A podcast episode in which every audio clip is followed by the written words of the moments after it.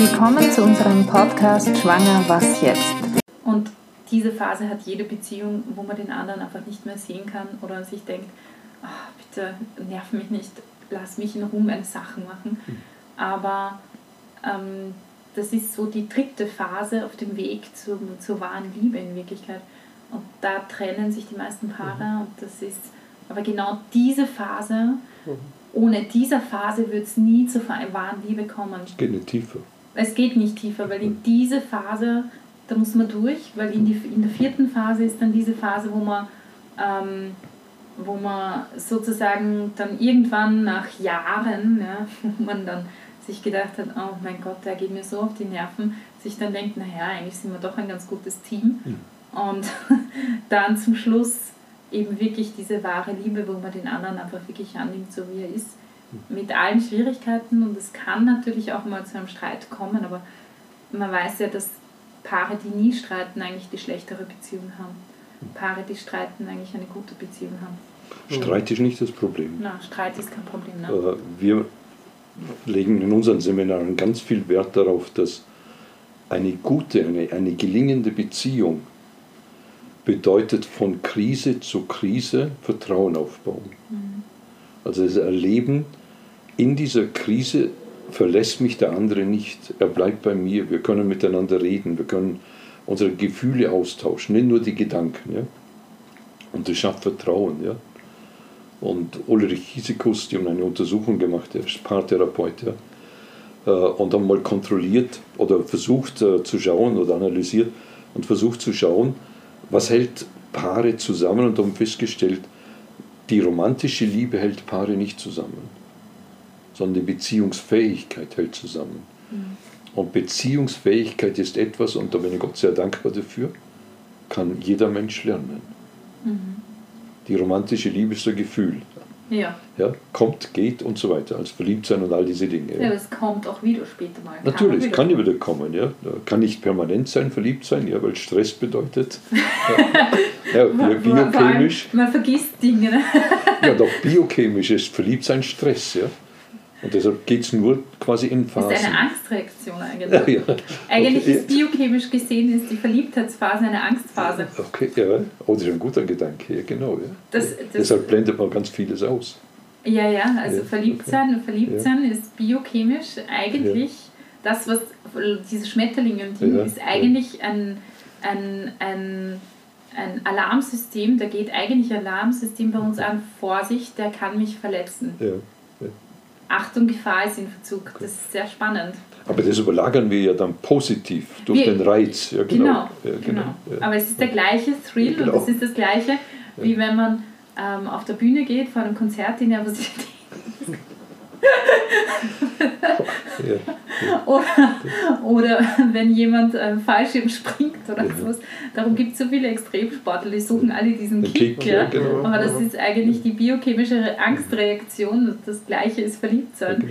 Also das ist nicht, nicht dauerfähig. Ja, eben, und da ist es entscheidend wichtig, dass wir einen Fokus darauf richten können, Beziehungsfähigkeit können wir lernen. Und äh, ich bin jetzt, ich bin 46 Jahre Ja. verheiratet, ja, und trainiere immer noch an der Beziehungsfähigkeit. Ja, weil immer, wenn wir der Meinung waren, wir haben es gelernt, haben wir uns verändert. Ja.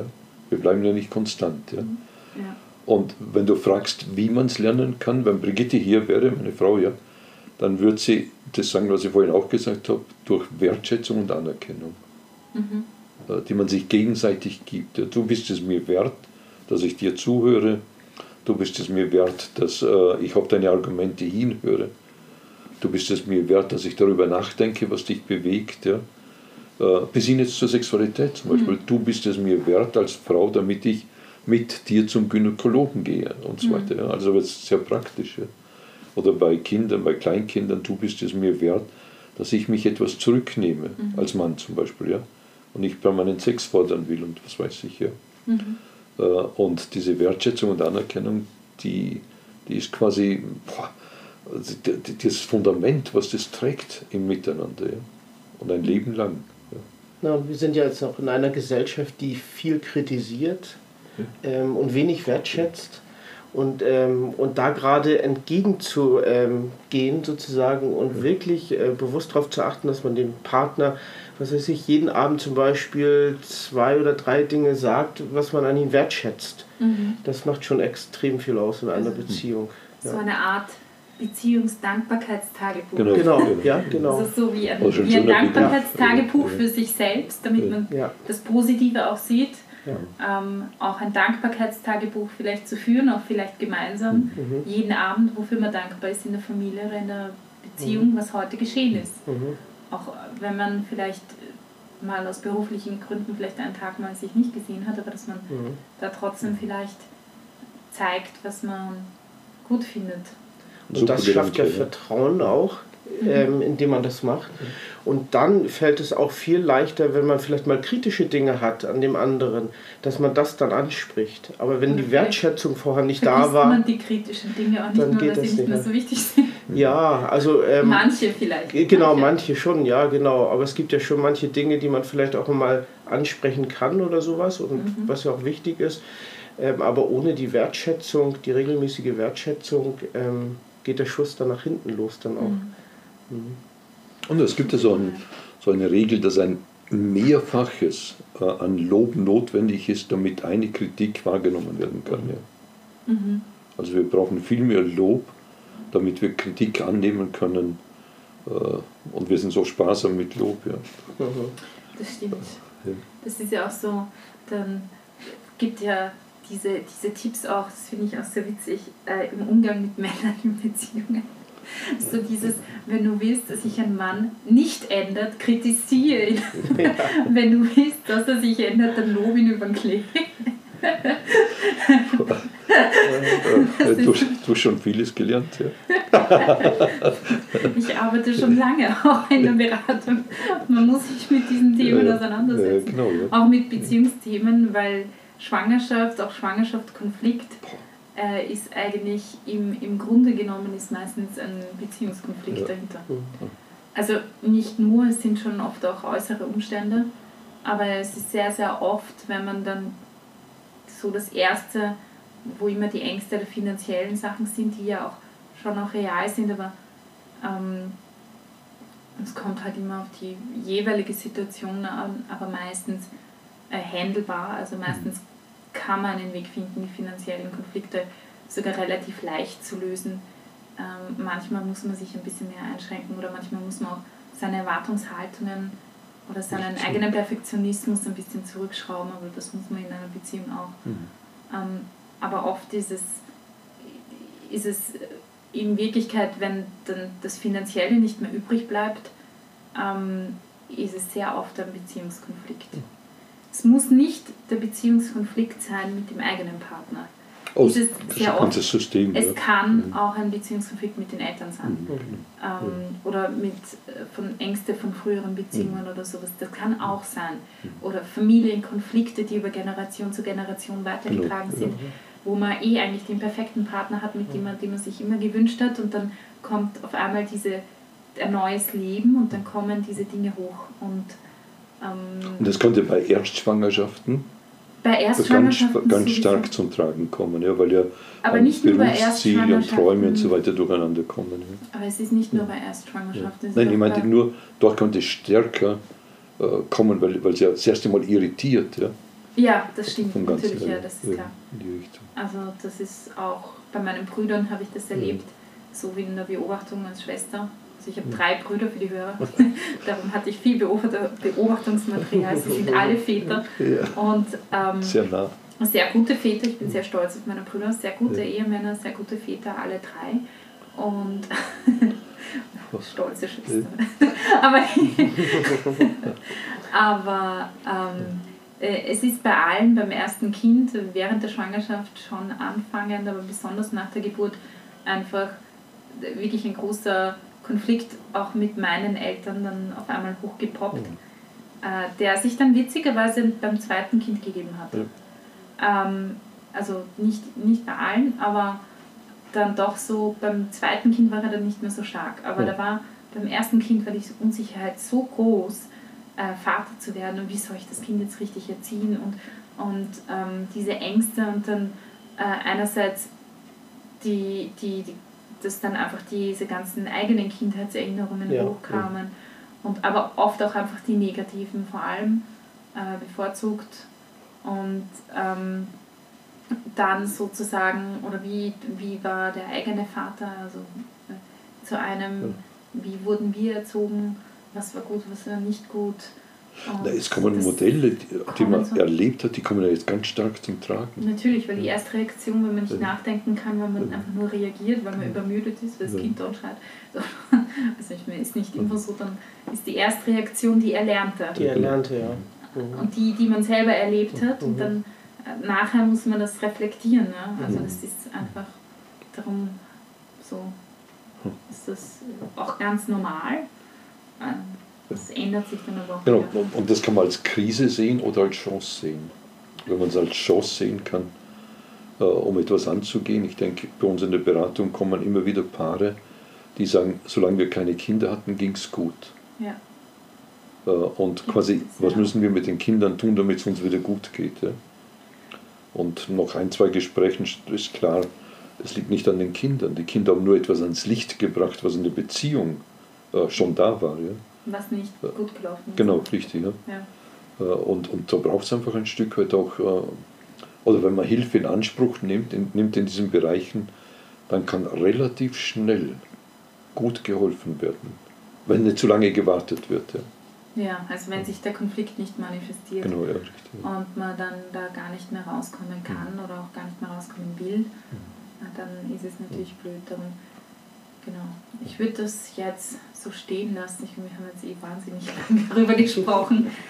Ähm, und vielleicht werden wir das Thema in einer anderen Folge mal wieder aufnehmen, in späterer Zeit. Aber es, es gibt noch so viele Themen, die wir zu besprechen haben und die wir aufzunehmen haben. Deswegen würde ich sagen, machen wir heute Schluss. Lassen wir es dabei stehen. Und habt ihr noch ein Schlusswort, das ihr sagen wollt? Also ich würde sehr ermutigen, ermutigen zum, zum diesem Bereich Wertschätzung und Anerkennung. Mhm. Äh, Dass der vor der Ehe trainiert wird, also Männer zu Frauen, Frauen zu Männern, in der der Beziehung, Schwangerschaft. genau, dann ganz stark, ja, dass diese Wertschätzung stattfindet. Äh, Und nach der Schwangerschaft auch, ja, dass diese äh, einander dieses Zusprechen, du bist mir wertvoll, du bist mir wichtig und so weiter. Ja. Äh, Das, was du gesagt hast, oder was mit dem Dankes, wie hast du gesagt? Dankbarkeitstagebuch. Habe ich noch nie gehört. Dankbarkeitstagebuch, finde ich eine tolle Idee.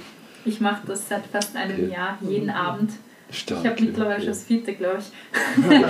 Das finde ich sehr positiv. Ja, so sowas stärkt. Ja. Da schreibe ich, vor allem, ja. egal wie der Tag war, man kann besser schlafen. Ja. Also man geht hin, im, ich, ich liege im Bett, ja, ich habe neben meinem Bett auf meinem Nachbarkastel mein Dankbarkeitstagebuch, habe meine Füllfeder, dann schreibe ich das Datum und schreibe, wofür ich heute dankbar bin, Super. schreibe einen kleinen Brief sozusagen. Und ähm, dann merke ich in dem Revue passieren des Tages, was alles gut war, weil ich eben bewusst darin nur die guten Dinge schreibe. Und ähm, mittlerweile ist es so, dass es manchmal auch so ist, dass ich, wenn etwas nicht so gut war, dass ich trotzdem Danke dafür sage, auch für das, was nicht gut war oder was, mich, was für mich schwer, schmerzlich war, weil irgendwie verändert das was in einem. Und es ist egal, wie der Tag war, nach dem Dankbarkeitstagebuch ist es ein guter Abschluss für den Tag. Weil ich kann sofort gut ins Bett Ja. gehen und es verändert die ganze Sicht auf den Tag. Und es ist Mhm. nur meistens nur eine Seite in einem kleinen Heft, das ich schreibe. Und das ist jetzt gerade schon das vierte oder fünfte. Ich bin mir nicht mehr ganz sicher, Toll. wie viel. Also, äh, und ich glaube, sowas für eine Beziehung auch zu machen, dass man das einerseits jeder für sich selber, weil ich glaube, es ist auch wichtig, es muss auch, gerade wenn ein großer Konflikt ist, ist es vielleicht schwierig am Anfang, dass man das gemeinsam macht. Mhm. Aber dass man zumindest jeder für sich ein Tagebuch vielleicht schreibt am Anfang, um da hineinzukommen, Mhm. das zu lernen. Und es reichen, dass man sich vornimmt, okay, ich sage sag drei Sachen. Und drei Sachen suche ich, die am Tag gut waren und irgendwas findet man immer. Und wenn es nur war, danke, dass ich heute aufgestanden bin. Also ich habe in einer schweren Krise damit angefangen. Ähm, mein damaliger Verlobter hatte Schluss gemacht mit mir und mir ging's, ich war immer noch im Schockzustand und ich wollte aber nicht, ähm, wie soll ich sagen, ich wollte mich drinnen verharren und ich habe gesagt, irgendwie, es reicht, ich habe keine Lust, jetzt ein Jahr lang in Trauer zu leben. Mhm. Ähm, ich möchte raus und habe dann irgendwie ein Mentaltrainerbuch irgendwie gelesen und dann bin ich auf die Idee gekommen, ein Dankbarkeitstagebuch und auch ein Erfolgstagebuch zu schreiben. Ja. Und seitdem mache ich das eigentlich und das hat mir schon sehr geholfen. Und am Anfang war das, weil ich echt wirklich sehr geschockt war, dass ich manchmal nur reingeschrieben habe, oder auch im Erfolgstagebuch, ich habe es heute geschafft, die Wäsche zu waschen. Ja. So, So also, Dingen. so, so Ja. ganz kleine Ja. Dinge. Aber das könnte zum Beispiel nach einer schwierigen Schwangerschaft oder schwierigen Geburt, ja, Ja, könnten diese Dinge genauso reinkommen. Ich habe heute geschafft, die Wäsche zu waschen. ja, oder Das sind Erfolgserlebnisse. es ist ein Erfolgserlebnis, ich habe es heute geschafft oder ich hatte heute einen guten Tag oder Ja. so, danke dafür. Oder ähm, am Anfang war es dann nur, danke, dass heute die Sonne scheint. Oder halt irgendwas Banales, was ganz Kleines ist. Man muss das, die Latte nicht hoch ansetzen. Super. Aber ähm, es, ist, es ist, und mittlerweile, und manchmal gibt es Tage, also manchmal bin ich einfach zu müde, deswegen schreibe ich da nicht so lange. Aber manchmal gibt es Tage, da würde ich, könnte ich seitenlang da reinschreiben, wofür ich eigentlich heute alles dankbar bin. Ähm, tu es nur nicht, weil ich müde bin oder so. Aber ich glaube, äh, dass es gut ist, das auch zu üben als Einzelperson, damit auch anzufangen. Ähm, vielleicht auch während der Beziehung oder während der Schwangerschaft schon. Ähm, und dann aber vor allem vielleicht auch irgendwann dann anzufangen, auch als Paar. Also man muss auch das Danke sagen erstmal lernen. Vielleicht ein Tipp für Männer. Mhm. Männer schreiben nicht so viel, die können das auch im Telegram-Stil machen. Ja, natürlich, eine Liste. Ja, genau. Oder man könnte sich ein Whiteboard hingeben und dann schreiben Dankbarkeit heute. Dann kann man es wieder wegwischen. Ich habe schon Männer gehabt, die haben eine Strichliste gemacht. Ja, die haben paar Eigenschaften aufgeschrieben und dann eine Strichliste gemacht. das ist vollkommen in Ja. Ordnung. Wie das geführt wird, ist ja je- Ja. jeder. Das Ja. ist ja wurscht. Nein, weil du gesagt hast, dass du äh, dann manchmal ganze Seiten füllen konntest. Ja. Ja, aber Ja. das Die- ist, bei mir ist es manchmal auch. Seite, ja. Ja. aber bei mir ist es auch manchmal wirklich so. Das sind dann wirklich Seiten, eine Zeile, eine, eine Sache. Ne? Also Ja, okay. nicht, Mhm. nicht immer so. Okay, ja. Also wirklich Ja. seitenweise von, weil so viele Dinge sind. Ja. Aber ich glaube, dass das auch für ein, für ein Paar vielleicht auch wirklich eine gute, vor allem das Gute an der Sache ist, wenn es einem schlecht geht, man kann einmal zurückblicken, auf was eigentlich alles Genau. gut war. Weil man früher. kann, kann quasi auf Ressourcen zurückgreifen. Man hat ja. Ressourcen, Ja. auf die man zurückgreift. Oder Ja. auch ein Erfolgstagebuch zu schreiben, auch für die Beziehung. Mhm. Was haben wir denn eigentlich schon alles geschafft? Und das Tolle finde ich, ähm, äh, das war jetzt ein gutes Beispiel, was eigentlich Gehirnforscher schon längst herausgefunden haben, ähm, dass eingebrannte Bahnen, negative Gedanken oder so, oder man sieht nicht weiter, dass das wirklich verändert werden kann. Und es fängt meistens mit einem Wort an, worüber man dankbar ist. Und, äh, und dann kann es weitergehen bis dahin, wie du beschrieben hast, dass ich seitenlang schreiben könnte. Und dann äh, werden auch die Gedanken in eine andere Richtung gelenkt. Und das ist auch bei dem Thema Mythen oder Fakten, äh, auch mit Mythen, die können dann wirklich auch abgelegt werden in dem Bereich, dass man äh, wirklich auch zu dem Wahren hinkommt. Ähm, Ja, und das ablegen kann, die Mythen. Genau. Mhm. Also schafft euch ein Buch an Ja, und schreibt genau. darin, was ihr gut findet an dem anderen. Bedingung, alles muss in Dankbarkeit formuliert sein. Super. Oder, oder eine Excel-Tabelle. Oder eine Ex ja, aber dann ist wieder im Computer. Das ist dann viel zu aufwendig, man muss da wieder was öffnen. Aber Es gibt auch Tablets. ja, also schreibt eine Dankbarkeitsliste. Das, das, ist, das ist ganz gut, damit anzufangen. Meistens glaubt man am Anfang, man findet nichts und dann, dann fängt man damit an und dann weiß man eigentlich, ups, oder es gibt auch U4, das habe ich eigentlich alles gar nicht so richtig mitbekommen. Und ähm, genau, also das ist unser Tipp für euch. Und damit wünsche ich euch einen wunderschönen Abend, eine gute Nacht oder einen wunderschönen Morgen, wann